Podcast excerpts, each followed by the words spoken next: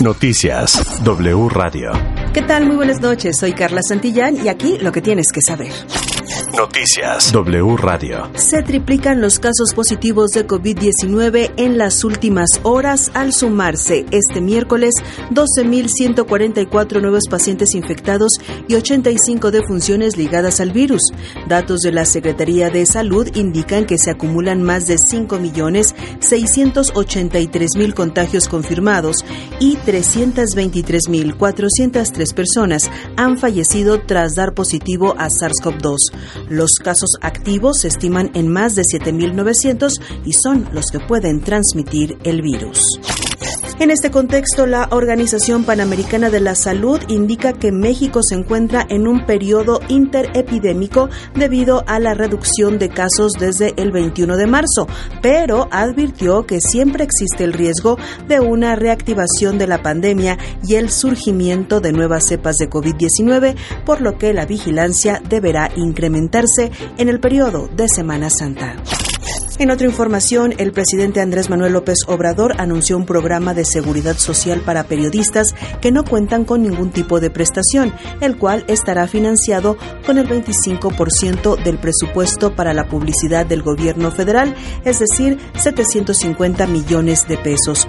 De acuerdo con el mandatario, el programa estará vinculado al Instituto Mexicano del Seguro Social, el IMSS, e incluirá pensiones y atención médica para los comunicadores y sus familias. En México circulan más de 13 millones de armas que son usadas en actos violentos y actividades criminales, informó la Secretaría de Relaciones Exteriores. Señaló que entre el 70 y el 90% de las armas encontradas en escenas del crimen provienen de los Estados Unidos y habrá alcoholímetro a nivel nacional, pues el Senado aprobó el decreto por el que se expide la Ley General de Movilidad y Seguridad Vial, con la que se busca reducir las muertes y lesiones graves ocasionadas por accidentes viales. También en todo México será obligatorio el casco para motociclistas, así como la obligación de utilizar el cinturón de seguridad y asientos especiales para niños menores de 12 años.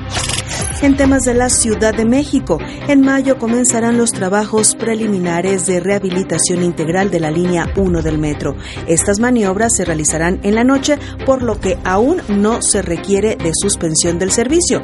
El director del metro, Guillermo Calderón, explicó que se busca modernizar las estaciones por primera vez en 52 años. Para cerrar, les cuento que Will Smith ingresará a una clínica de rehabilitación en donde buscará recuperarse del estrés y alejarse de las críticas que ha vivido en los últimos días, según publica el diario The Sun.